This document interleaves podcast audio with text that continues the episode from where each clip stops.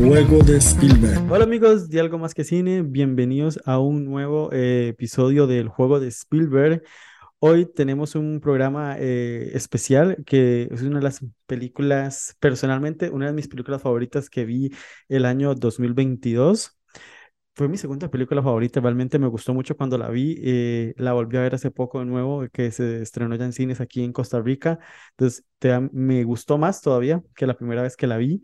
Está nominada a nueve premios Oscar, eh, muy merecidos, hasta más podría haber tenido, eh, incluyendo Mejor Película y Mejor Dirección y literalmente todo el elenco.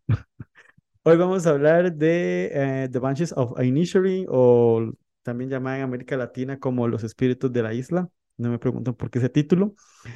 Y o también, es conocida como Almas en Pena de Inisherin. Este, para acompañarme para hablar de esta película tan genial, eh, hoy me acompaña Mike. ¿Cómo estás? Bienvenido de nuevo. Hola, Dionar. Un placer estar acá nuevamente eh, en esta temporada de premios eh, con uno de los pesos pesados, diría, de la temporada. Este, una película que no se repartan nada todavía en los Oscar. Por ahí la favorita sigue siendo este, la de los Daniels, pero eh, cuidado, cuidado, cuidado con Banshees of Inisherin, que el, de hecho tiene, y hoy vamos a comentar bastante sobre ella, tiene aspectos muy, muy interesantes, ¿verdad? Que hacen que merezca realmente estar donde, donde está ahorita. Sí, es una película bastante curiosa, la de Marty McDonald, que me, me, gusta mucho la forma en cómo él, bueno, no, no he visto toda su filmografía, pero lo que he visto de él siempre me ha llamado la atención la forma en que él construye los personajes y los diálogos y cómo se sienten tan fluidos, no se sienten tan tan planos. Siempre eh, son personajes que conforme vas viendo la película vas avanzando y conociéndolos más y más y más.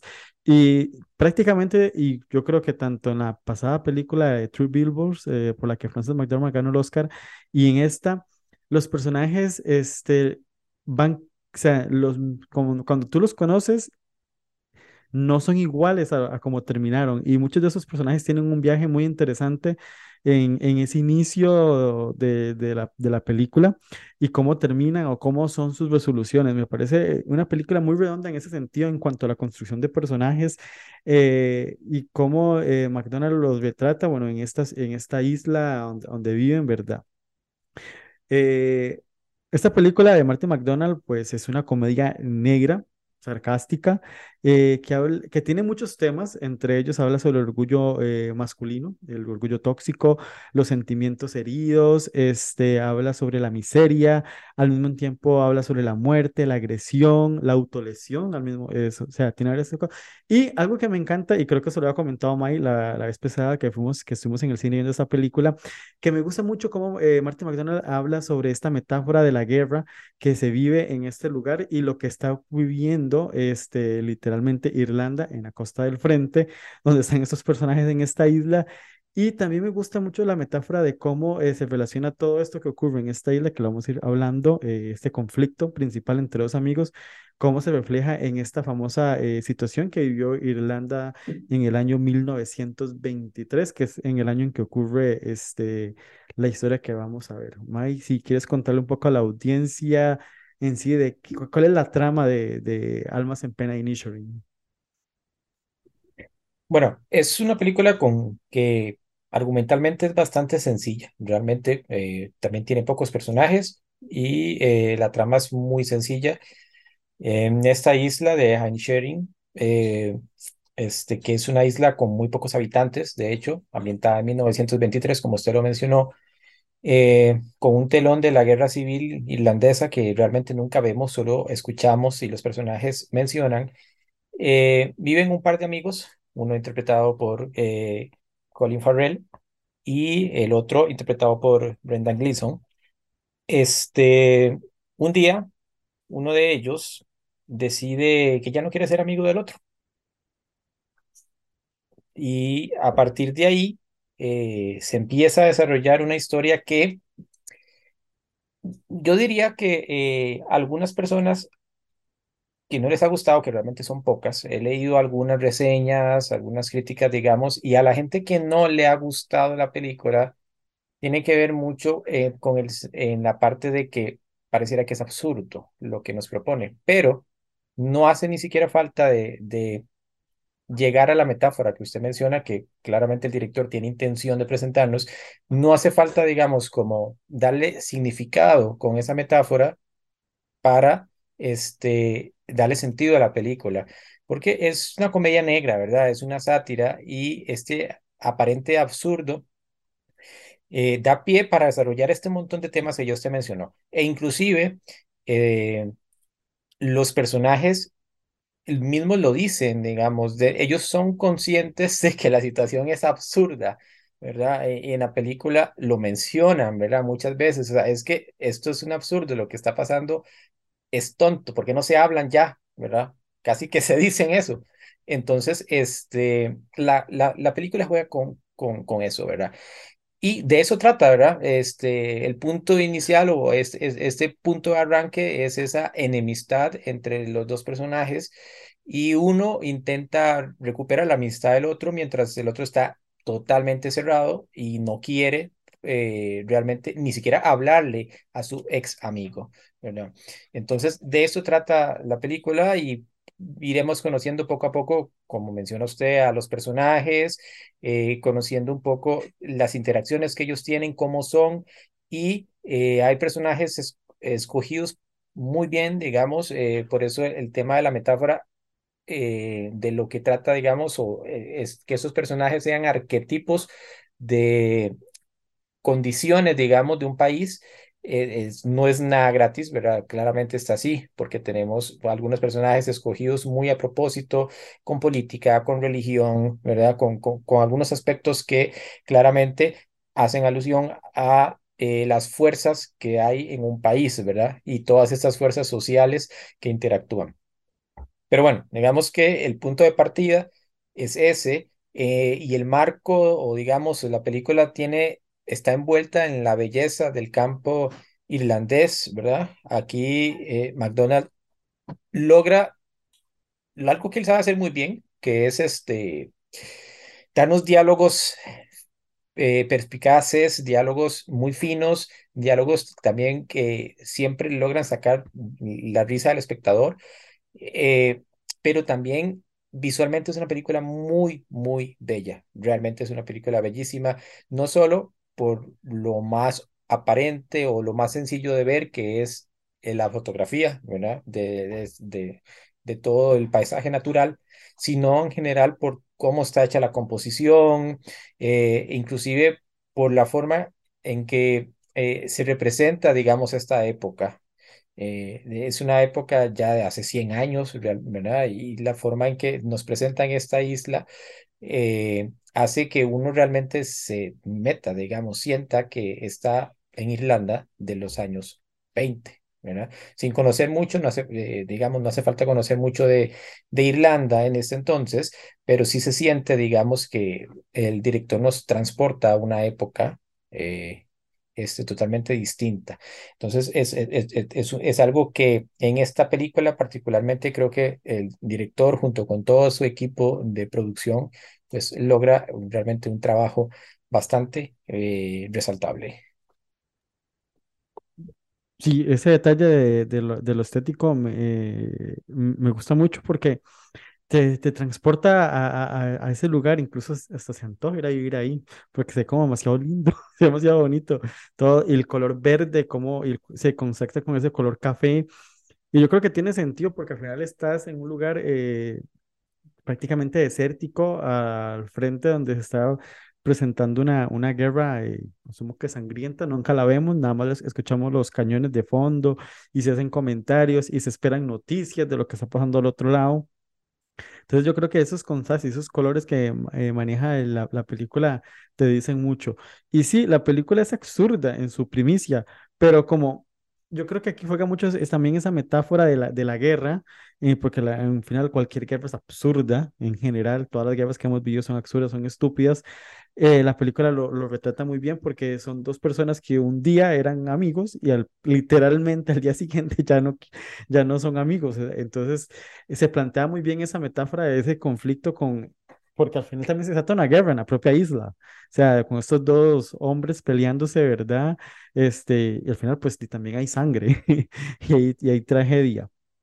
Es algo que, que marca eso. Entonces, yo creo que es- esa metáfora resuena mucho en lo que estás co- contando la, la película y cómo relaciona a estos dos hombres, a, vamos a decir, los, los, los, los, nombres de los personajes por, para ir amarrando un poco las, las ideas. Eh, el personaje de, interpretado por Colin Farrell, que es, es Podria, y el de Brendan Gleeson, que es Cole. Este, son, como dijo Mike, son dos amigos de toda la vida. Este, prácticamente eran demas- era, era, era una amistad mucho más importante que un matrimonio, literalmente, porque para que se arme este conflicto es que tiene que haber una amistad mucho más grande de lo que uno se puede eh, dimensionar. Este, como dice, Mike, un día otro Cole le dice a Potria, este, ya no quiero ser su amigo, ya no me caes bien. Incluso le dice que las prácticas, pláticas que tenían eran tontas, absurdas, y Cole está en una etapa eh, de que quiere hacer algo más por su vida como, pero también como dice Siobhan, está en una isla donde no hay nada que hacer, como qué más vas a hacer, pero bueno, eh, tiene todo que ver, él entonces quiere dedicarse ese tiempo a componer una, una melodía que perdure en el tiempo. Al mismo tiempo, este, esta condición eh, tiene algo más que ver, es de una depresión, una depresión que el mismo eh, por momentos la acepta, lo podemos ver en la escena del confesionario, y el mismo Portia eh, se imagina que lo que está pasando tiene que venir también por esta depresión de vivir en este ambiente, pues, que como decimos, es muy hermoso, pero al mismo tiempo es muy solitario, se siente la soledad en muchos de los personajes, este, como el personaje del, de- del pa- el papá de Dominic, pues es- no tiene esposa, la esposa no sabe, no sabemos qué pasó con ella, entonces Dominic no tiene mamá, estos, el- los hermanos, y Siobhan, este, los papás murieron, solo se tienen ellos dos, Cole, este, pues a lo que vemos solo tiene un perro, este, etcétera, todos los personajes se, se enmarcan en una soledad, en una tristeza que... que tiene sentido el título cuando lo, entiendes en- desde todo el panorama, porque se llama Almas en Pena o Espíritus de la Isla o The Banshees, este, etcétera. Tiene que ver todo eso porque hay una soledad que está eh, recorriendo cada lugar de esta isla, que tras de eso la muerte está muy cerca, por lo que está el telón de fondo de la guerra que, que vivimos en la isla principal. Entonces yo creo que va muy acorde a eso y la historia sí enfrasca muy bien todos esos temas hacia dónde quiere llevar o dónde quiere llevarlos. Hay, hay que decir, digamos, eh, que Banshees, que es, es- viene del, irlandés, ¿verdad? Es, justamente como espíritus eh, en, en pena, digamos, o almas en pena. Entonces la película, eh, al verla y uno sabe el significado, entiende un poco este, por qué este nombre o por qué se escogió este nombre, ¿verdad?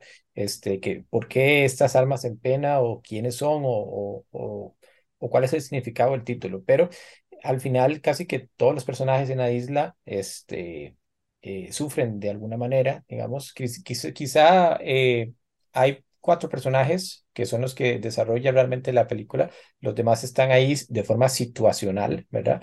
Eh, pero los cuatro personajes que usted ya mencionó, que son el par de amigos, y sumamos a la hermana eh, de Podrick, este, eh, Siobhan, y este, el personaje que hace eh, Barry Keoghan, ¿verdad? Que se llama, ¿cómo se llama este Domin- chico? Dominic. Dominic, ¿verdad? Estos son los cuatro personajes que este, llevan pues el peso narrativo y que realmente tienen una evolución. Y este, los cuatro personajes eh, realmente tienen, eh, tienen, tienen complejidades y, sufren a su manera, ¿verdad? El propio Colm, que es el que da pie a, que todo se desarrolle, este, desde el principio genera en el espectador esa eh, como esa curiosidad, esa inquietud de por qué, como se, se dice el dicho popular, que mosquito le picó, o sea, como de repente ya no quiere ser amigo del otro. Lo absurdo aquí diríamos que es que él haya tomado la decisión de eh, llevar a cabo lo que piensa, porque hay que ser sinceros, muchas veces, quizá muchos de nosotros han pensado que eh, tienen que darle un giro de 90 grados a, su vida, pero uno no simplemente dice como, o bueno, hoy me voy a levantar, voy a renunciar a mi trabajo, voy a apartarme de mis amigos, eh, voy a empezar a, qué sé yo, a tomar clases de algo porque eso es realmente lo que quiero hacer. Al final eso es lo que intenta hacer Colm.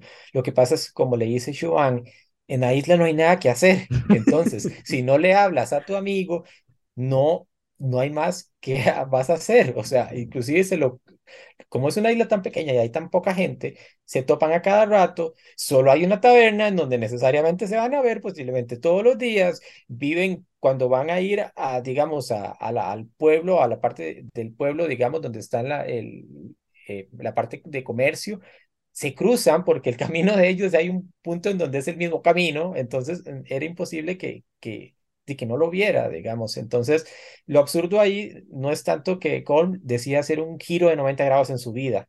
Lo absurdo es que, que eh, haya sido tan tajante y haya llevado ese pensamiento a una acción que no tenía sentido, ¿verdad? Eh, pero eso nos deja ver, digamos, lo que sufre el personaje de Colm, que conforme vamos viendo y vamos escuchando un poco, bueno, eh, escuchándolo a él, y principalmente pues, la, la confesión que tiene, digamos, con el sacerdote que usted mencionó, es donde uno se da cuenta que efectivamente él necesita, necesita sentir eh, un cambio, necesita sentir que hace algo con su vida, ¿verdad? Entonces, aquí se, yo diría que la película, el guion, eh, logra abarcar una capa más que más allá solo de ser una sátira y de ser este, una comedia negra, y con metáfora, digamos, a, un conflicto bélico representado por dos amigos, eh, también nos muestra conflictos más personales, ¿verdad? Eh, en este, los personajes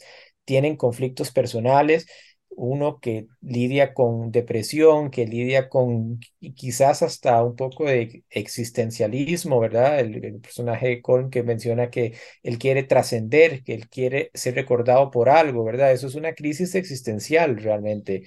Por otro lado está el personaje de Podrak, este, que es sencillo, que nunca había pensado en trascender realmente.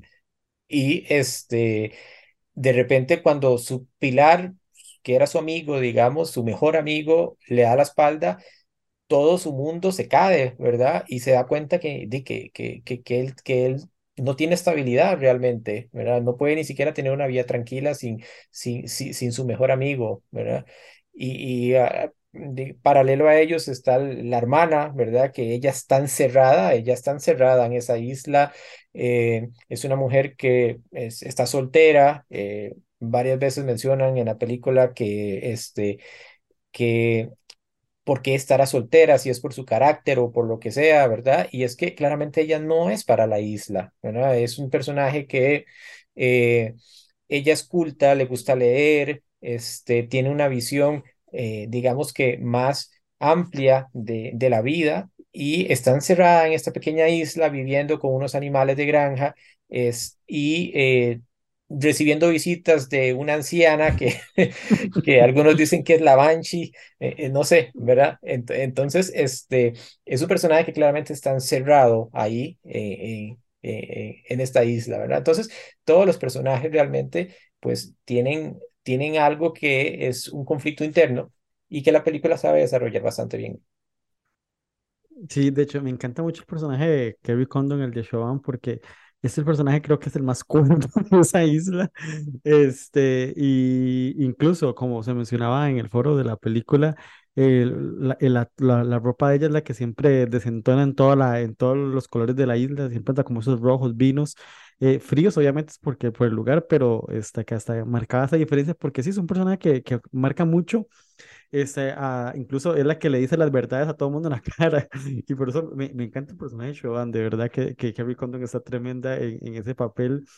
Y también me encanta mucho el de Dominic, porque al mismo tiempo Dominic, este, pareciera que es el personaje tonto del cuento, pero también es bastante inteligente con sus comentarios. Este, de hecho, creo que es el que tiene el mejor comentario de toda la trama, que es cuando le dice que, que que, que tienen 12 años, que rompen así como niños de, de, de, de, como decimos aquí, de kinder. O sea, una persona adulta simplemente va haciendo paulatinamente la transición y deja de hablarle a la persona, no lo hace así tan, tan abrupto como que es lo que ocurre. Entonces yo creo que me gusta mucho Dominic en ese sentido porque las cosas que dice, lo dicen en su sentido más cuerdo. Entonces, esa, esa, esa trama de juzgar a, las apariencias también está muy, muy marcada en, en, en lo que está contando la, la película, esas, las apariencias, cómo las juzgamos.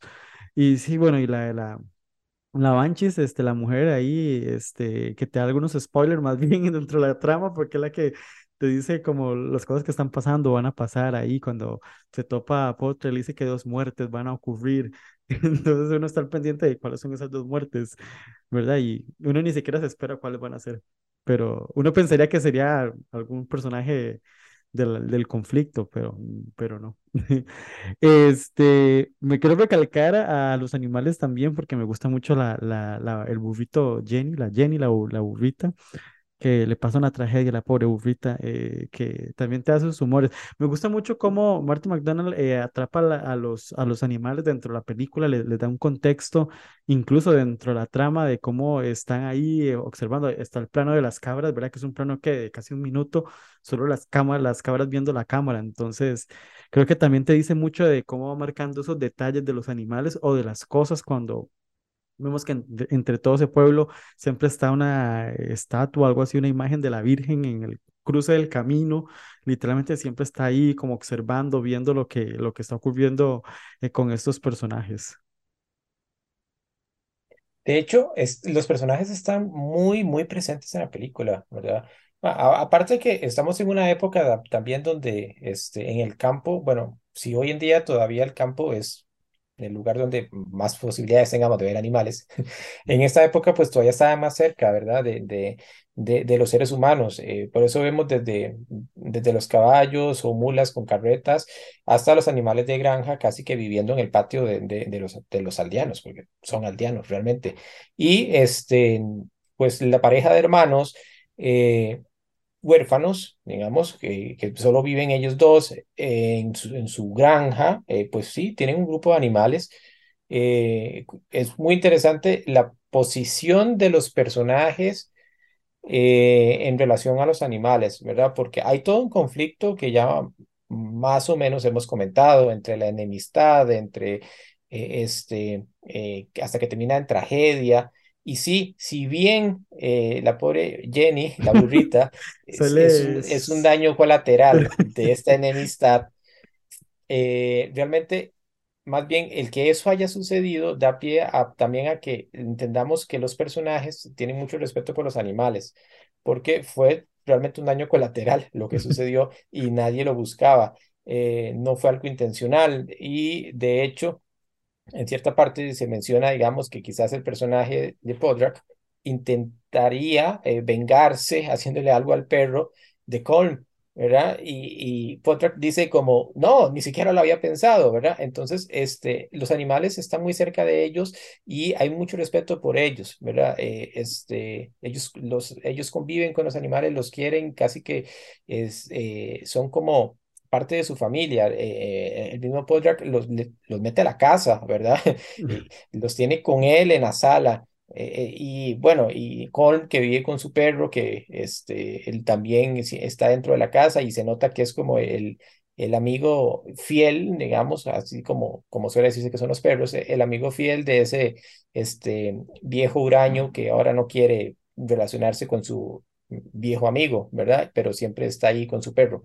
Eh, entonces, los animales este, están muy bien filmados, ¿verdad? Eso, es una virtud también porque están muy bien filmados al punto que eh, uno siente que los animales eh, están ahí, digamos, no solo puestos como, como diseño de producción, sino que realmente están participando en lo que sucede, ¿verdad? Y es muy importante porque el ambiente de esta Irlanda, de esta época, eh, está inundada por eh, la naturaleza, pero también por sus animales, ¿verdad? Entonces, igual, si nos vamos al lado metafórico o de qué significa, digamos, o que llevarlo a maximizarlo como un país, ¿verdad? Se nota también la importancia que tiene, pues, eh, la, la granja, digamos, o los animales dentro de una cultura o dentro inclusive de este, un soporte eh, este, económico, social, ¿verdad? En, en, un país.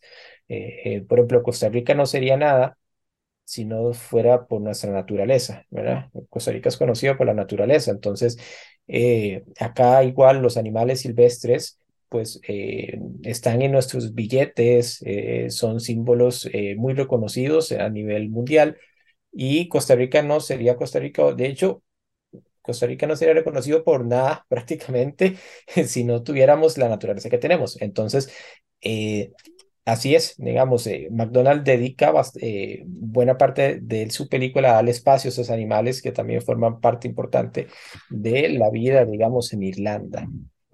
Es, algo que este, está muy bien realizado realmente. Es que en esta película eh, yo tendría pocos peros realmente. Es, es, una película que en cada detalle está muy cuidada. Sí, sí, de hecho, hablando de los animales, este, me, me acuerdo incluso de la escena del cuando el perro, como digo, los animales como lo, eh, son prácticamente un personaje más dentro de la trama. Vemos como el perro entiende lo que ocurre y agarra hasta las, las tijeras de Cole, ¿verdad? Y se las, se las quiere llevar para que no se corte los dedos. Entonces, o sea, imagínate que sea, los, los animales, eh, tanto Jenny como el perro, que son estos dos animales que entran mucho en la trama, son prácticamente otros personajes que están ahí, no, como dicen, no simplemente están ahí para, para que salgan y, y roben un espacio. Por eso que recalqué también la escena de, de, las cabras, que es un plano fijo la cabra mirando directamente hacia la, hacia la cámara, este, y cómo denota lo que está pasando ahí, como que los animales eh, que están alrededor están observando a, a, el, a, los personajes y todo lo que está pasando por ahí. Eh, se me fue la idea también de lo que iba a hablar. se me fue. Creo, creo que para, para, para comentar, me parece que este perrito lo habían llevado a una alfombra roja, ¿no? Me parece me, que vi me como, parece, que sí. vi, vi, vi como fotos en algún momento en, en, alguna, en alguna alfombra roja, este, llevaron al perrito y él estuvo ahí y le estuvieron tomando fotos. Me imagino que no pudieron llevar a Jenny porque él ya era muy grande. Entonces, pero pero o sea, ahí por ahí estuvo el perrito en, en, en alfombra roja también en, Sí, de hecho, me acuerdo que. Colin, Colin Farrell en un, en un discurso, creo que en los Globos de Oro fue que, que, le, que también agradeció al, al dueño de, del, del, de, de Jenny. O sea, que Jenny, este año lo- los, bur- los burritos, que yo no sé si has visto yo, pero los burritos este año di- dieron la cara por todos, por- porque Jenny, mejor ac- actuación de reparto en Banshees, y el burrito de Io, que para mí es la mejor actuación del año, Io, o sea, es que el burrito de Io es tremendo. Pero volviendo a Banshees, este, y los burros, este, eh, se me fue un poquillo la idea de lo que estaba pensando, pero sí quería, bueno, dejarle calcado lo del, lo del perrito, que, que como decimos, eh, los animales también forman parte de, la trama y del conflicto. Incluso vemos que Porter agarra al perro este, cuando quema la casa y se lo lleva y todo para que no le pase nada y lo cuida y después se lo regresa este, a, a Cole, ¿verdad? Des- cuando pasa lo lo del incendio. Por eso eh, me gusta mucho en ese sentido. Cuando respecto a que mencionas de que la, un perro la película, pues no, realmente es, es una película que me, si la analizo más, me, gusta, me gusta más todavía. Más bien le, le suma muchos detalles. Me gusta también la, la música de, de Carter, Carter eh, Burwell. eh, Sí, sí, es de, sí, de Carter Burwell. Me gusta mucho cómo está eh, impregnada dentro de los ritmos, del- de los tonos. Al final es una película en toda su construcción, tanto estética como musical, como desconozco también hasta algunas cosillas, se siente muy eh, eh, irlandesa, podemos decirlo. O sea, si han escuchado a Björk, este, va a sonar muchos sonidos, muchas cosas atmosféricas que, utiliza Björk, este, se notan mucho también en esta parte de aquí, aunque Björk es irlandesa. Vamos a aclarar el detalle, pero me gusta traerla porque en algún momento alguna música de Björk la sentí muy parecido a lo que utiliza Carter Burwell para marcar esos tonos irlandeses, ese paraje frío, este, y me, me- me acordé de que el año pasado tuvimos también una película que hablaba sobre el conflicto de Irlanda, que fue Belfast, que aquí creo que en los años 1923, cuando apenas estaban empezando, y ojo, que Belfast ocurre en los 50 y todo el conflicto todavía sigue. Entonces es algo que, que, que siempre ha estado en la memoria, yo creo que del pueblo irlandés, de esa lucha entre, eran católicos y protestantes, si no me acuerdo, si eran católicos y pro- contra... En Belfast, correcto, sí, digamos, en Belfast este, el conflicto estaba entre, entre católicos y protestantes, ¿verdad? Porque la, la, la iglesia irlandesa, de todas formas, siempre, eh, bueno, se apartó, ¿verdad? De, de, de, de su raíz, por así decirlo. Entonces, mucho, mucho del conflicto histórico de este, Irlanda eh, va por el, por el lado, digamos, de, de mm, religioso. Eh, por eso es la iglesia digamos, protestante irlandesa, eh, es, es, dio pie, digamos, a, o influyó mucho en, en estos conflictos y es un punto importante siempre a mencionar en, en, en- en- ya, digamos, en, en, en- la tradición irlandesa, ¿verdad? Entonces, eh, sí, es correcto. De hecho, Belfast este, trata como este conflicto civil también años después, eh, ya en los 50. Sí, sí, este, es que me vino a la memoria de Belfast y cómo este también era, era una película pues de personajes irlandeses y también todo su reparto era irlandés, al al igual que, que aquí en Banshees también todo el reparto eh, es irlandés, los cuatro principales son irlandeses y asumo que todos los extras y los personajes secundarios que están ahí eh, dentro de la trama también asumo, que todos son irlandeses. Lo de la guerra, como le digo, fue en 1923, era el enfrentamiento que arrancó, lo que está, se está viendo dentro de la trama, es la del gobierno provisional pro tratado anglo-irlandés contra la República Armada Irlandesa, el, el IRA, el antitratado, que era la tensión que, que se vive, que eso repercute todavía años después, incluso lo vemos este, en lo que pasa en- eh, a los que vieron Belfast, pues es lo mismo, o sea, esto fue como el inicio de, de, este, de, esta, de esta problemática que se vivió en Irlanda y se extendió por no sé cuántos años más, pero si vemos Belfast, que se ocurrió en los 50, si no estoy mal, todavía ahí está el conflicto. Y yo creo que siguió hasta después. No me acuerdo hasta qué año terminó el conflicto irlandés, pero, pero es algo que, que se vivió en esa nación y que repercutió. Yo creo que sigue en la memoria histórica, porque viendo, así analizando esta eh, o la, la otra película irlandesa que se estrenó este año, es, no sé si la has podido ver, The Quiet Girl, también tiene que ver un poco con, la, con ese conflicto que, es, que se vive y que A Quiet Girl, si no estoy mal, ocurre en los años 80. Entonces, imagínense que es algo que, que duró bastante, bastante en- en- en lo que cuenta la, la historia de, de Banshees, que es como apenas los años 1920, y si vemos otras películas, es algo que, que repercutió y siguió por muchos años. Sí, de de hecho, es, eh, películas como, como estas, eh, que, empezando por su director, ¿verdad? Y que todo el elenco sea de, origen irlandés y, y que el director regrese a sus raíces, digamos, a, Irlanda, eh, ayudan también a que comentemos este, este tipo de cosas, ¿verdad? Y que quizás los que no sepamos mucho sobre, sobre el país, más allá de, de, eh, del verde de Irlanda y, y de los gnomos y de la cerveza y los pubs, este, eh, sepamos un poquito, digamos, que ha- es es un país que tiene mucho conflicto, siempre ha vivido, digamos, que a lo largo del siglo XX eh, vivió siempre en conflicto, ¿verdad? Irlanda. Y pues bueno, el director acá, eh, regresando a su casa, por así decirlo, hace esta película y mm, nos habla precisamente de conflicto, ¿verdad? Porque es lo que su pueblo ha conocido por muchos años y eh, lo lleva al terreno, digamos, de una enemistad, porque es al final eh, el núcleo, ¿verdad? Eh, digamos que más que argumental, es el, es, es el núcleo emocional no solo de la película, sino de el conflicto o los conflictos irlandeses, ¿verdad? Porque muchos conflictos realmente, eh, o muchos de lo que se, ha- de lo que se ha dado en Irlanda ha sido e- en- entre hermanos, entre amigos, ¿verdad? No estamos hablando de, de invasiones extranjeras, digamos, como los vikingos cuando invadían este, Europa y demás, que, que eran eh, totalmente distintos sino que estamos hablando de conflictos entre gente que, que, que se conoce, que se conocía y no lograban entenderse, ¿verdad? Entonces es, es como el núcleo eh, este, eh, emocional de la película, el hecho de cómo dos amigos, ya sean estos dos posiciones políticas o dos hermanos, como la película, no logren entenderse o no logren, más que entenderse, no logren eh, convivir uno con el otro y, llevarse bien.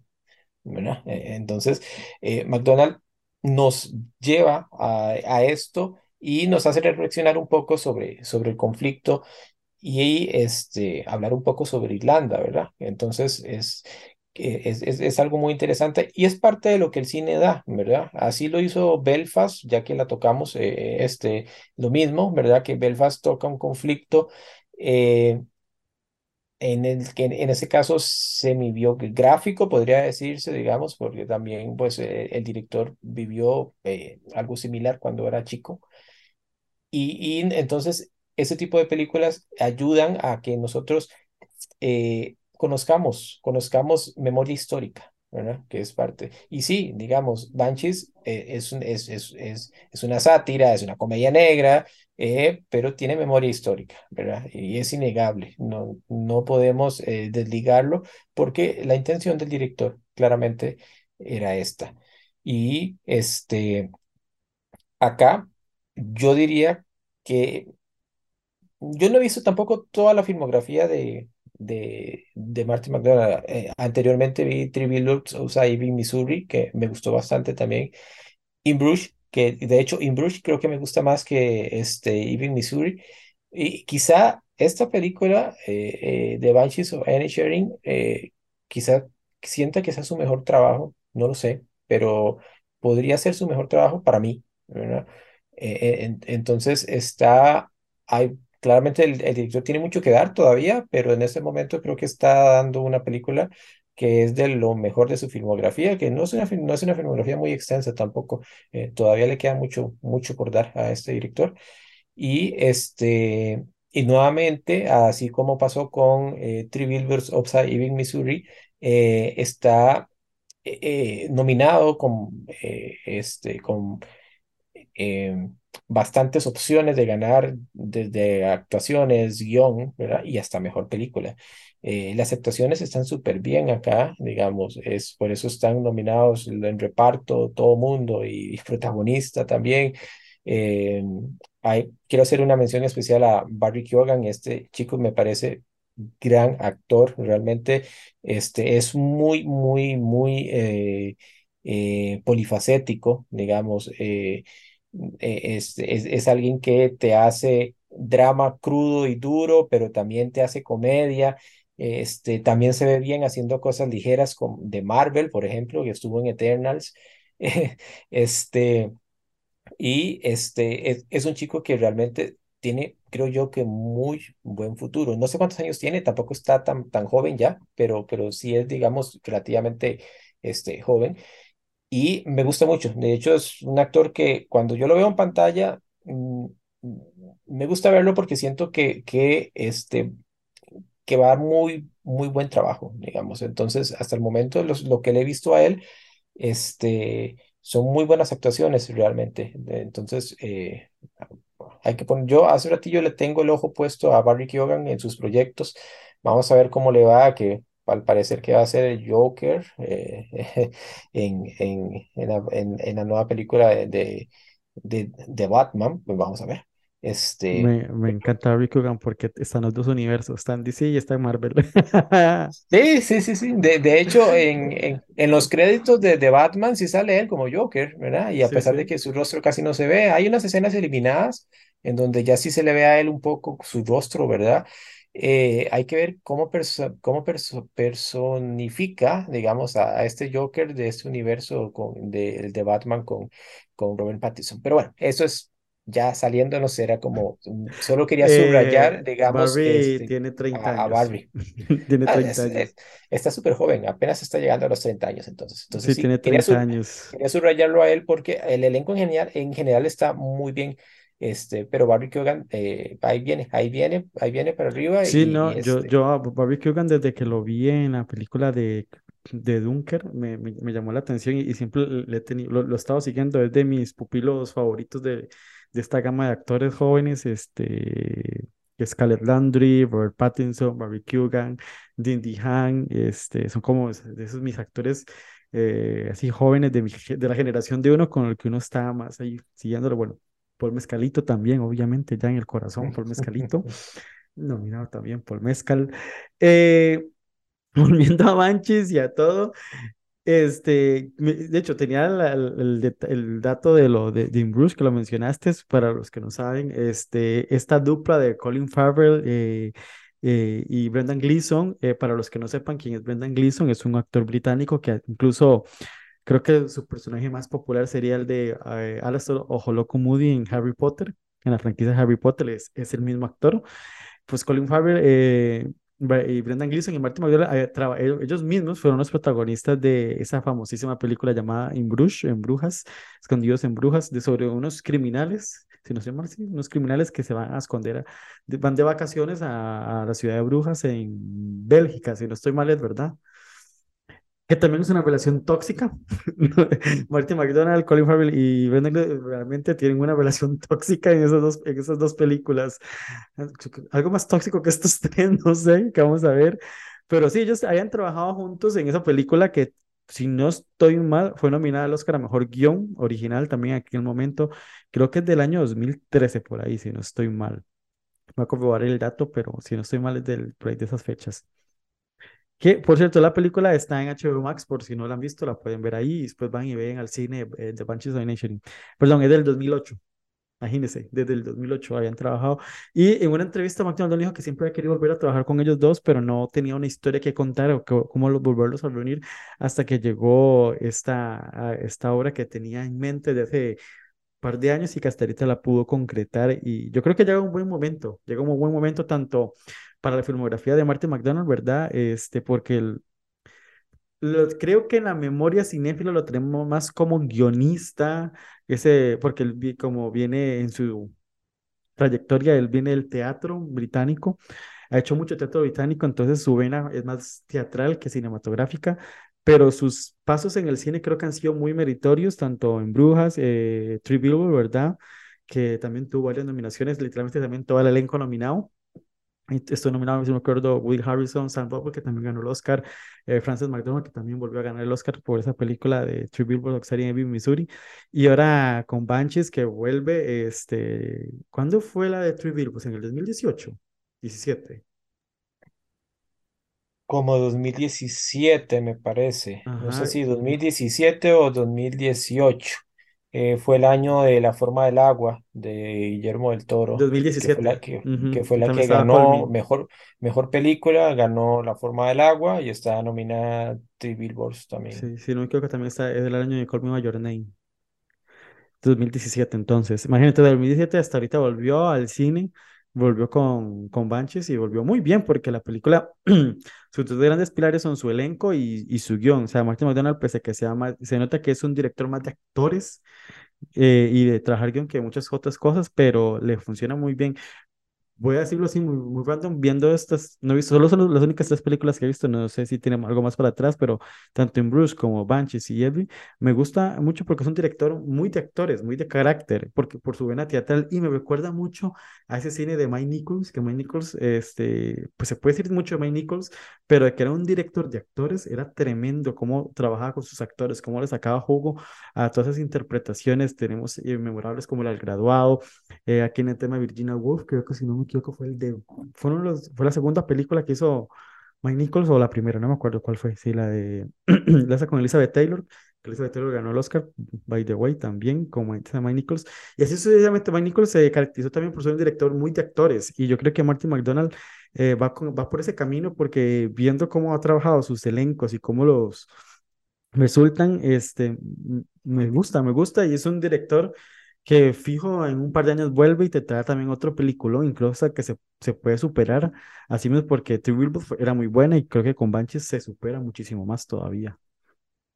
Hay una combinación interesante que creo yo que eh, es muy funcional y ayuda mucho a los actores en, el cine, y es tener un director que sepa eh, dirigir, digamos, actores y que además sea muy buen guionista, ¿verdad? Porque tienes el cartón lleno como actor pensándolo uno, digamos, como actor, eh, si tienes un buen guion y tienes un director que te sepa dirigir correctamente, eh, te ayuda mucho, ¿verdad? Y entonces parece que Martin McDonald tiene estos dos requisitos y no es casualidad entonces que sus películas eh, resalten mucho por sus actuaciones. Y ya vemos de que nuevamente eh, Banshees on Sharing eh, tiene nominado a todo, casi todo su elenco. En su momento, Three Billboards también tuvo nominado a su elenco, ¿verdad?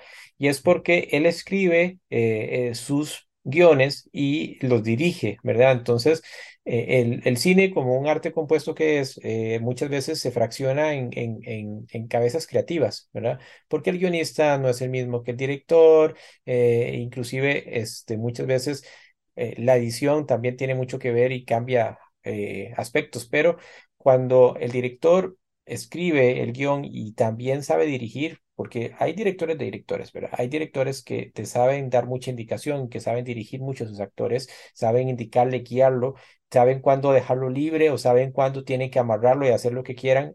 Hitchcock. este, em, pero este, cuando un director sabe manejar al actor y aparte hay un buen guion, está apenas para que el actor se luzca, ¿verdad?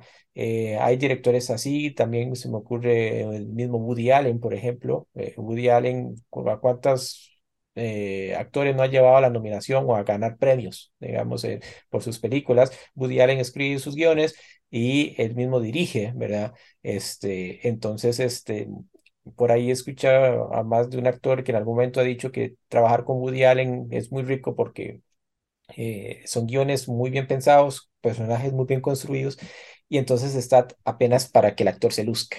¿verdad? Entonces creo que Martin McDonald entra un poco en esa categoría de directores que eh, le dan al actor mucho, mucho de dónde agarrarse, ¿verdad? Mucho de dónde agarrarse. Y por eso es que entonces sus actores que tampoco es que los vamos a menospreciar, por ejemplo, en Banshees of Sharing son muy buenos actores. Este, Colin Farrell ya no es un, eh, eh, un don nadie, ¿verdad? Es un actor de peso y es uno de los, diría yo, que los mejores actores eh, vigentes ahorita que hay, ¿verdad? Este, entonces no es por ahí cualquier actor, ¿verdad?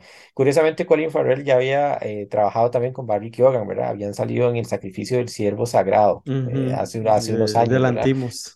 Sí, de Georgios Lantimos. Entonces, este, este elenco ya se conocía, pareciera, al menos el, este trío, digamos, ya, ya habían trabajado juntos antes y aquí se reúnen y bueno, ya el director, como usted mencionó, ya había trabajado con Colin Farrell y con Gleason, ¿verdad? Entonces, este, eh, eh, estaba ahí como el asunto medio familiar también y le salió muy bien.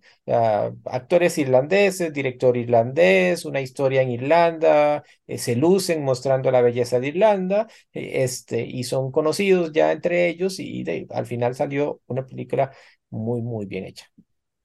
Sí, es que es bastante... Por eso, no sé, las personas que la han criticado no sé si cada quien tiene su, percepción y cada quien juzga desde, desde su trinchera y desde su punto de vista, pero personalmente la película cumple muy bien con lo que está contando y cómo se, se ejecuta, no solo en técnicas, dirección, incluso la puesta en escena y la cámara y cómo eh, utilizan los fondos para, para atrapar y sacar a los personajes de su confort y todo, ¿verdad? Cómo, cómo se expresa esta soledad en la isla, ¿verdad? Porque por momentos vemos al personaje aquí y vemos todo el paisaje alrededor inmenso, esa isla ahí, ¿verdad? O cómo se ve la isla un poco pequeña cuando enfocan a la isla gran, grande que está literalmente al frente, que es donde está la, la guerra. Voy a asumir que eso es totalmente Irlanda y esa es una isla que está al frente de Irlanda. Entonces, creo que esas dimensiones de cómo se, se, monta la cámara, esos planos, eh, te dice mucho también de, de, una riqueza visual que Martin McDonald eh, la, la, trabaja. O sea, cómo todo este paraje, porque el paraje también es un personaje, como dijimos, los animales son, son personajes, el paraje de la isla es un personaje también súper importante para construir eh, la atmósfera de cada uno de esos personajes, cómo expresar este, la soledad, la tristeza, la alegría, la depresión, todas esas cosas que están ocurriendo ahí. Porque estamos claros que en tiempos de guerra hay que mandar feliz de la vida. Muy poca gente podría decir eso.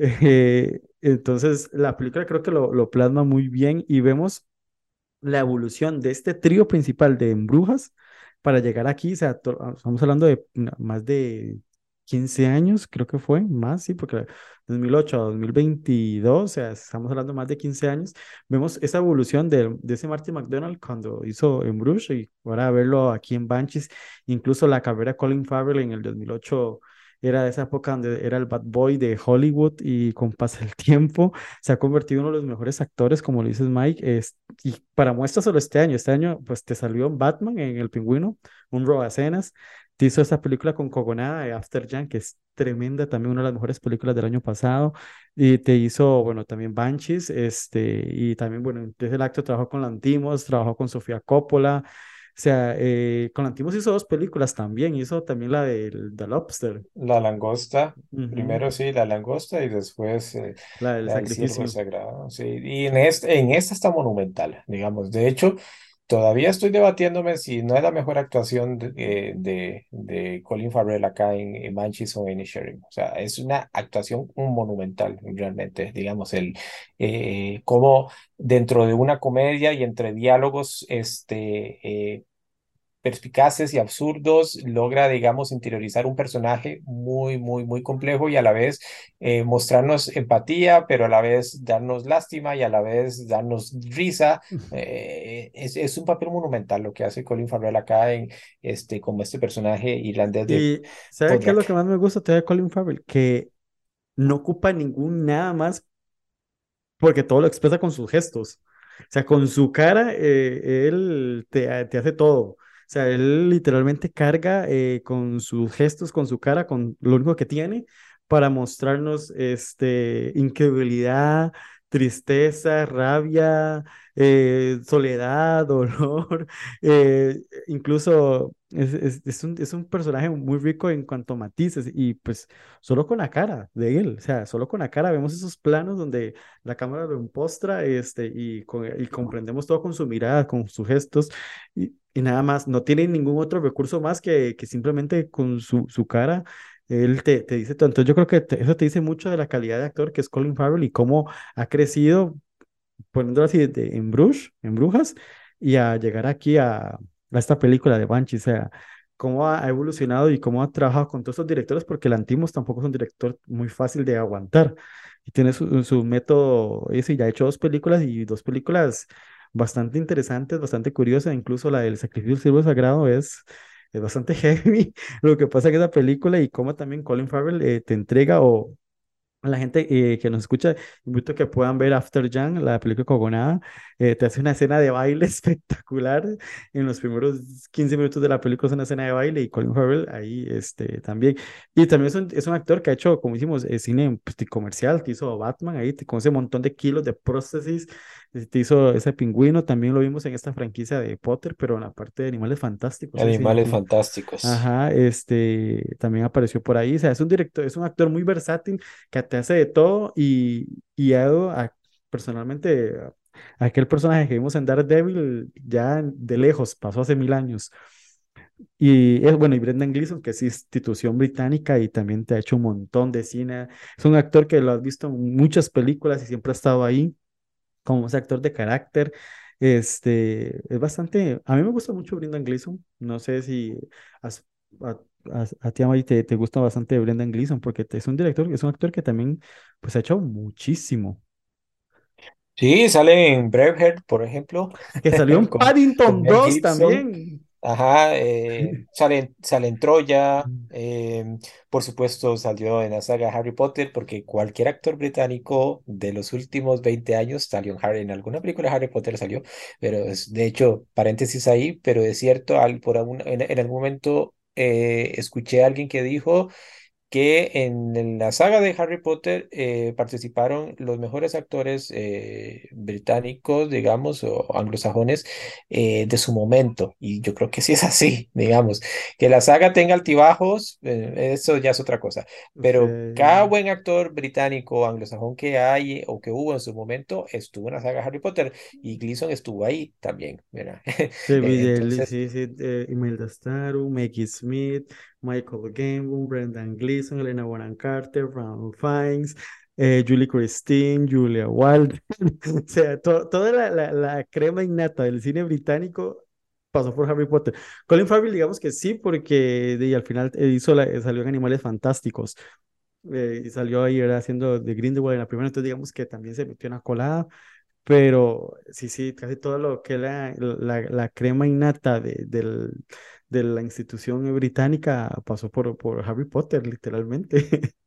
Gary Oldman, ¿verdad? No Está, lo bueno, sí, Gary Oldman, Sí, Gary este, Oldman estuvo ahí, sí. Kenneth Branagh, hablando de Belfast, Kenneth Branagh también pasó por ahí. Kenneth Branagh estuvo por ahí. Sí, sí, Sí, sí, sí, sí. sí. Bueno, el, el desapareció Alan Rickman, el profesor de Severus Snape. Eh, sí, sí, Sí. como digo, eh, Brendan Gleeson es un actor que, que, que te hace Banshees en Netflix, te sale en Harry Potter, te sale en Assassin's Creed, te sale en Troya. O sea, es un actor de esos que está en todo y que usted dice, hasta ahorita está recibiendo su primera nominación al Oscar. Es, es que está- es, es como eh, Bill Nighy eh, también, que es una... que también salió en Harry Potter y que también está nominado al Oscar, pero por otra película que también, o sea, Bill, Bill Nighy es un tremendo actor que británico de, de toda la vida y también de estar recibiendo su primera nominación, ¿verdad? Así como en el ocaso ya de la carrera de ellos. Este, pero Brendan Gleeson, sí, como lo dijimos, es un, es un actor que, que ha estado en muchas películas, tanto de Hollywood como británicas, de independientes, comerciales, y que siempre es un lujazo tenerlo en el reparto y esta dupla que ha hecho con Marty McDonald este, es, es bastante rica en la, en la, en la forma. Creo que, vamos a ver, sí, sí. Hmm, Yo no sabía que la... Ah, yo vi, yo vi otra de McDonald's no sabía hasta ahorita que la estoy viendo aquí en el, en el... revisando. Él hizo la de Siete Psicópatas y un perro. Ah, no sabía que era él. Ah, a mí me gustó. Mm, mira. Sí, sí. In Bruges fue la segunda película que hizo, imagínese. Tiene muy pocas, tiene una, dos, tres, cuatro, cinco películas lleva apenas Marty McDonald, imagínate. Sí, sí, es una filmografía todavía, este, digamos que pequeña. Y para lo pequeña que es, ya ha cosechado realmente eh, bastante, ¿verdad? Porque In Bruges, que es la otra película que yo he visto de él, yo estoy igual que usted. Bueno, usted sí vio esta, esta última que acaba Sí, de sí, mencionar. Yo, sí, yo, y un yo perro, he visto. In Bruges y después pasé hasta este, eh, Three Billboards, ¿verdad? Y Three Billboards fue un boom en su momento y ahora está igual. Entonces, este, cada vez que este señor nos trae una película, eh, se hace sentir, ¿verdad? Y con una filmografía muy pequeña, eh, apenas cinco filmes, este, y, eh, de hecho está relativamente joven todavía este director, así que puede dar mucho más. Sí, sí, ahora que, que me estoy acordando de Siete Psicópatas y un perro, era, también salía Colin Farrell. Entonces creo que esta es la tercera que hacen juntos. De, de hecho, un, un, un filme muy bueno que sale este Brendan Gleeson es eh, Calvario, ¿verdad? Ah, Eh, sí, como, sí, sí. como, prota- como protagonista. Eh, Es, es, es un filme muy bueno, es- si no estoy mal, es como del 2015 o 2014, Ujú. ah, ah, algo así. Sí, y Brendan Gleeson, pues, digamos, en teoría es la segunda película de, con McDonald, pero también hicieron un corto. El primer, con el, el corto que hizo McDonald era protagonizado también por, por Brendan Gleeson. O sea, digamos que ellos son como un trío que siempre han estado trabajando y pues tienen dos películas juntos, pero siempre han hecho varios proyectos juntos. Entonces, creo que eso también ay- ayuda porque vas conociendo mucho la forma de trabajar, no solo como entre actores, sino también entre el director y actores. Ya se sabe cómo es. Entonces, yo creo que le hasta le, le aporta más a la hora de, de construir una película, construir un personaje, un diálogo. Entonces, eh, yo creo que es una, es, eh, esto lo que le hace tema más atractiva a la película. Yo creo que es muy rica la película en todos sus sentidos. Y es un tremendo, está a mí me gustó mucho realmente Banshees of eh, su lado cómico, su lado eh, en la hora que profundiza los temas, a la hora que los plantea y cómo los resuelve, eh, cómo vemos el viaje, por ejemplo, de Siobhan, cuando la vemos en la isla, este, en su mundo, pero conforme va viendo la situación de, de su hermano con su mejor amigo, eh, va a también unos conflictos de ella emocionales, que ella quiere ser un alma libre, salir de esa isla, la vemos en una escena donde ella está llorando eh, en la cama acostada y tiene que tomar la decisión de, de partir y pues ella decide y jala y se va y a seguir con su vida. Incluso in- invita a su hermano que se vaya, pero él, él, no, no quiere.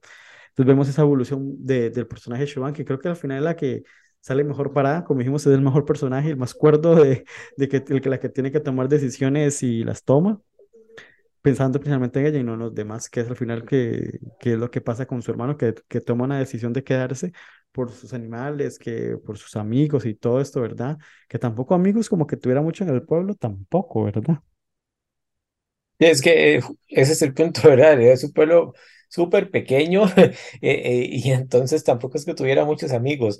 El personaje de Joan, que, que hace Kerry Condon, este, yo, yo diría que sí, es, es el personaje que sale mejor parado, de hecho, y el que tiene como el, el, el mejor final, pero es que también es, es como el personaje que está llamado dentro de la, de la propia historia, digamos, e, inclusive eh, viéndolo más como arquetipo, es el personaje que eh, representa como el, el, cambio, ¿verdad? Eh, los, los dos personajes masculinos, los, los amigos, digamos, ellos están enfrascados en una lucha interna que no, no es por un cambio, digamos, o por buscar nuevos aires, sino simplemente por llegar a una zona de confort. La zona de confort de, de Colm es, eh, usted no me hable, yo quiero trascender y voy a hacer música. Y la zona confort de Podriak es, eh, yo quiero recuperar a mi amigo y quiero seguir tomando cerveza con él todas las noches en el pub. ¿verdad? Esa es su zona de confort. En cambio, el personaje de Joan es el cambio, ¿verdad? Ella quiere irse, ella ya sabe que la isla no le ofrece nada a ella, ni siquiera ha logrado conseguir marido ahí, que tampoco es algo que tenga que conseguir.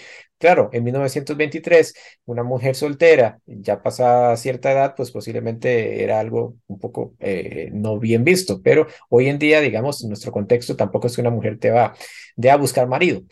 Pero eh, dentro del contexto de la película, pues ella es una mujer soltera que no tiene nada que hacer en la isla porque no hay nadie ahí que pueda eh, hacer pareja con ella y más allá de solo un interés eh, romántico de pareja, pues la visión de ella que pasa leyendo siempre, eh, debía ser aburridísimo vivir en esa isla, ¿verdad?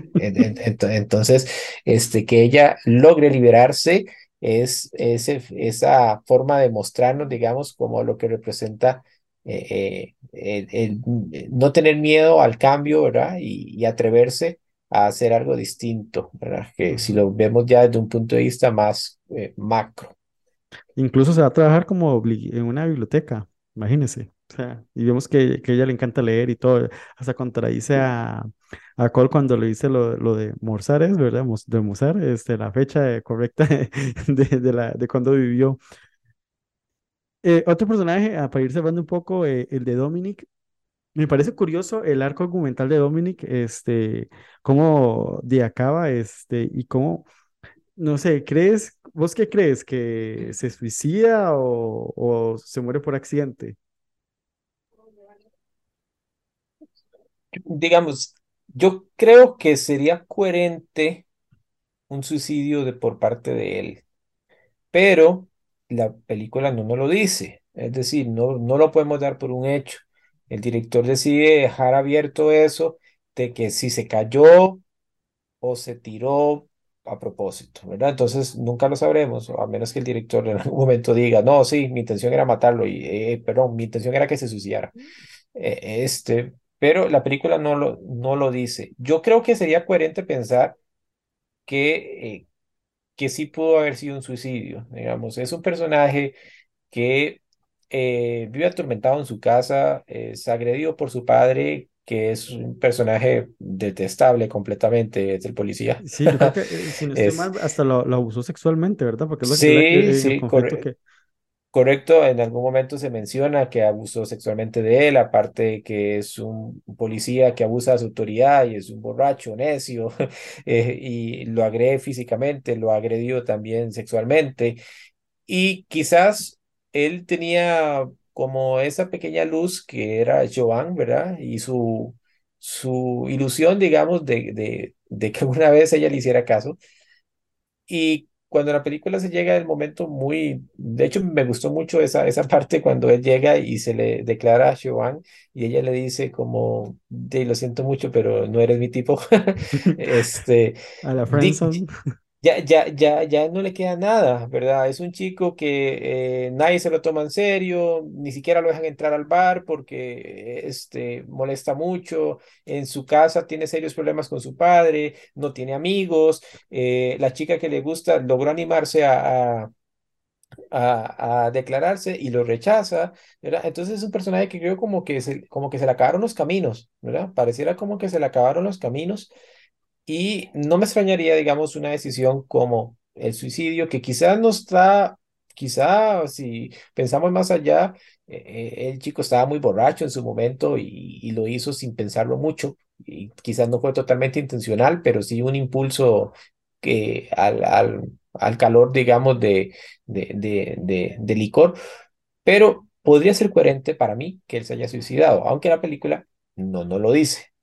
Este, es, es- y claramente el, el, el personaje de él, mm, digamos que su arco, el cierre de su arco, eh, nos muestra, digamos, también como esa crueldad, digamos, o la consecuencia de la crueldad que puede conllevar, este, eh, crueldad, digamos, desde, desde el punto de vista familiar hasta, hasta, hasta lo que es ser, este, poco amable o, o- poco este, considerado con las personas en un, pueblo como este, más en un pueblo tan chico como este, que este pueblo chico, infierno grande, dicen.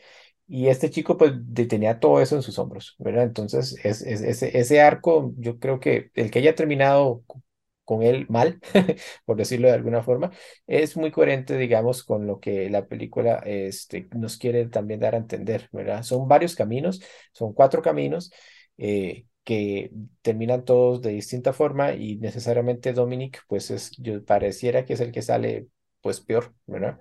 Eh, pero es muy coherente su cierre. Sí, o sea, este, yo, bueno, la primera vez que vi la película no me, no me, no me esperaba, o sea, sí había entendido lo- el mensaje de la Banshee, verdad que venían dos muertes, iban a ocurrir y no sé qué. Cuando pasó lo de la burra, yo dije, ok, la burra es uno y después ya eh, de Dominic sí, sí no me lo esperaba, porque todo ocurre como en el mismo, en el mismo momento en que está pasando lo de la muerte de la burra y todo lo de Dominic, o sea, todo ocurre como un momento muy concreto. Y sí, pues sí, eh, digamos, eh, analizando todo el personaje y la construcción, te indica que va para, para ese punto, más que ya Chauvin se va, y incluso eh, a la persona que consideraba buena, que era Potter, ¿verdad? Pero cuando le confiesa que él, hizo la batada a Cole, con, mandándole a otro amigo, que, diciéndole que el, el papá se había muerto atropellado igual que la mamá, él lo, lo ve como un acto también eh, ring, feo, y, y dice que él lo tenía, digamos, como en este pedestal, que era una persona buena, nice, como pasa diciendo en toda la película él, este, pero vemos que también eh, Potter va, va perdiendo esa inocencia en- cuando, con todo este conflicto de la, de la pelea dentro. de- Entonces yo creo que pierde todo, porque pierde es- ese respeto que le puede tener a Potter y pierde a Chauvin, ¿verdad? Entonces, pues, ¿qué queda? ¿Qué le queda? No hay nada, porque todo el pueblo lo, lo desprecia. Entonces, yo sí siempre lo, lo tuve en mente como que sí se suicidó y que es el final que quería dar. Pero bueno, no sé, ¿algo más que quieras agregar, Mike? Sí, bueno, en realidad creo que eh, hemos comentado eh, un, eh, un poco o más o menos, digamos, sobre el, sobre el filme. Eh, como para cerrar, yo diría que esta es una película muy completa de Marty McDonagh. Digamos, eh, es viendo, su- bueno, no toda su filmografía, pero dos de sus trabajos más importantes anteriormente y este, yo siento que aquí inclusive la verdad o el salto a la parte estética eh, le suma puntos adicionales como director. ¿verdad? Porque una cosa es eh, estar, eh, como se dice comúnmente en el teatro, en las tablas, ¿verdad? Y venir del teatro y otra cosa es saltar al arte cinematográfico que ya conlleva este, toda una estética que se puede utilizar de muy buena forma para hacer una película. Acá, eh, en una isla con eh, paisaje principalmente natural y pues eh, con una escenografía bastante sencilla, cabañas, edificios de piedra, este, se logra una belleza realmente resaltable. Entonces, aparte de todo lo que Martin McDonagh ya sabe hacer muy bien crear diálogos punzantes, perspicaces, este, crear eh, historias en donde sus personajes se desarrollen de gran forma dentro de la película. Le sumamos ahora una parte estética eh, realmente eh, sobresaliente y tenemos una película muy completa, digamos. Entonces, esta es la impresión que a mí me deja, digamos, esta, esta película y viendo un poco como esta evolución del director, ¿verdad? Que acá, este, inclusive la parte estética no es solo que se ve bonito porque se ve bonito, o sea, no es solo como, ok, hagamos a Irlanda eh, bella porque es Irlanda, no, es porque a nivel argumental funciona muy bien en la película, ¿verdad? Los planos, la forma de dirigir con la cámara, que es algo muy importante, eh, eh, un, un, director digamos, que venga del teatro, no debe quedarse solo con, con, con la parte narrativa y con la dirección de actores, sino que también debe hacer un muy buen trabajo de cámaras. El cine es un arte eh, de imagen y sonido y la cámara está ahí para moverse, ¿verdad? No está ahí para tenernos un plano contra plano de actores en, en un teatro, ¿verdad? Es un arte eh, en donde hay que tiene que ser tridimensional, tiene que moverse, tiene que sentirse vivo, ¿verdad?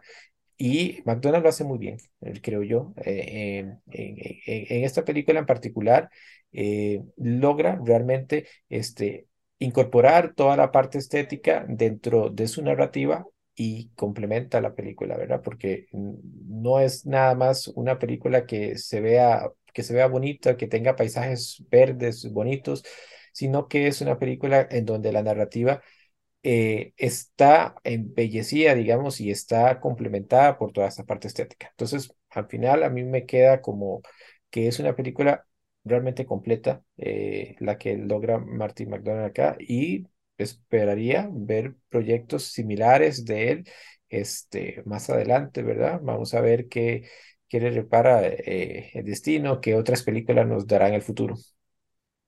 Pues sí, es Martin McDonald no es un director que siempre tengo en el radar, pero cuando aparece, aparece y aparece para bien por lo que podemos ver en sus últimos proyectos.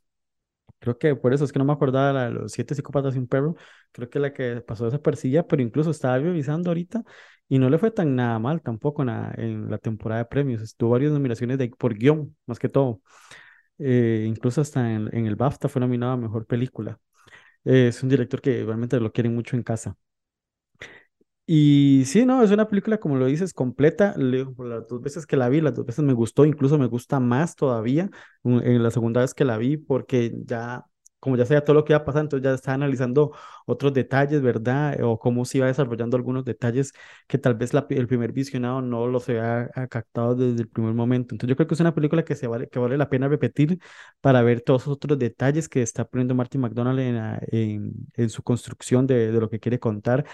Y sí, es una de las, por eso, como lo dije al principio, es una de mis películas favoritas del año, fue mi segunda película favorita del, del año pasado, 2022. Todo el mundo sabe que mi película favorita fue Decision to Live de Park Chan-wook, que ya hablaré, hablaré más de ella en su momento, pero la de Martin McDonald la dejé en segundo lugar porque me, gustó muchísimo, la disfruté, me mantuvo, me entretuvo siempre estuve al pendiente de lo que estaba pasando, lo de los personajes, los diálogos, tienen diálogos demasiado divertidos, eh, también demasiado sarcásticos, y al mismo tiempo eh, da, les da una construcción a los personajes en lo que están con esos diálogos, con esos gestos, vamos a ir conociendo más a más a, estos, e incluso eh, todo está englobado en esa metáfora que hablábamos sobre la guerra civil de Irlanda y cómo eh, afectaba a, las personas, porque entre lo que se cuenta Irlanda es que de un día para otro las personas empezaron a odiar, este, se criticaban, se, se mataban entre vecinos, pues como lo, creo que lo mencionó Mike eh, al principio, este, ese conflicto de Irlanda este, era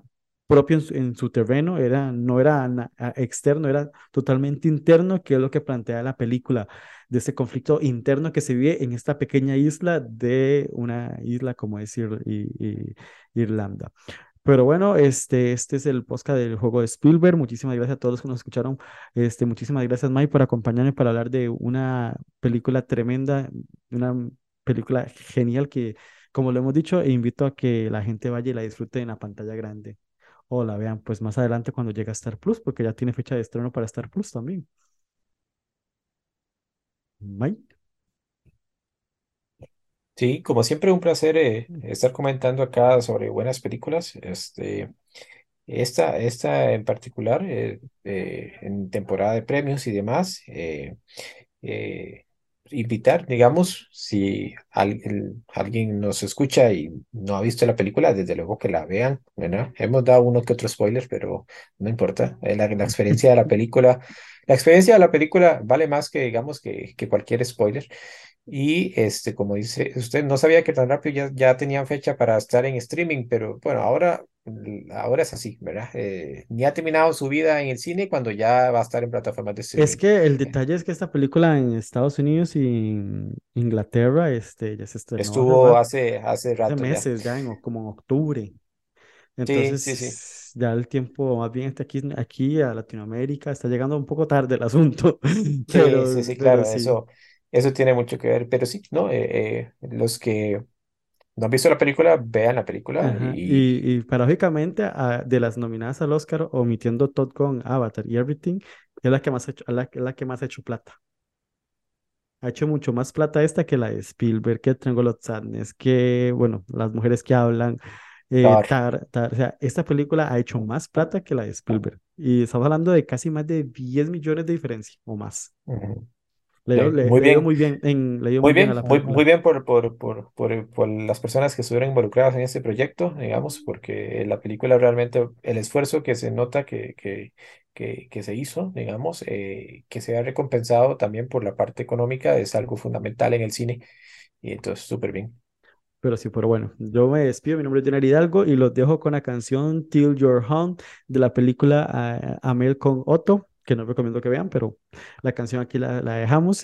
fue preseleccionada para los Oscars, así que por eso va a sonar, e interpretada por Vita Wilson y Sebastián Yatra.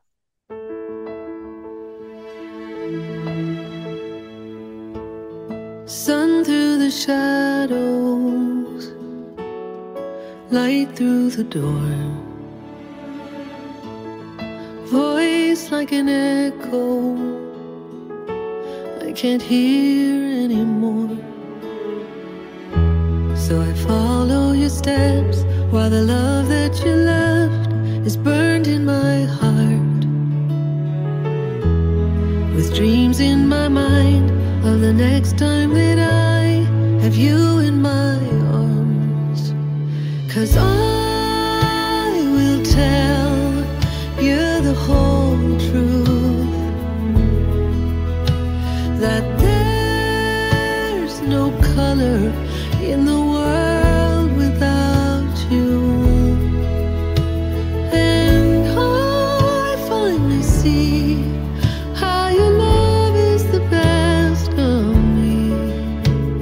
there's so much I want you to know. Guess I'll wait till you're home.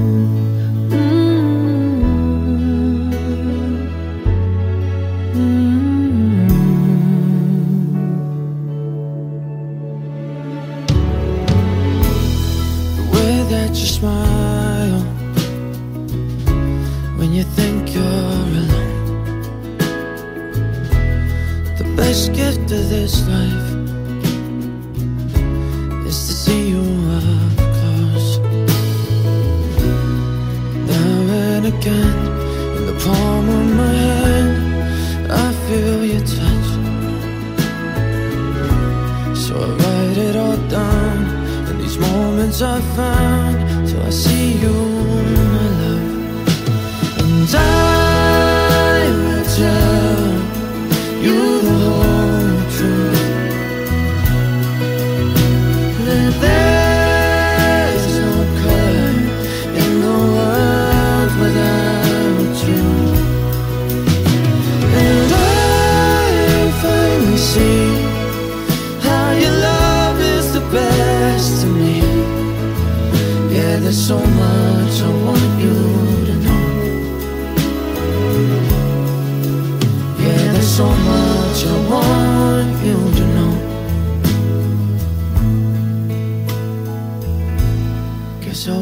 you.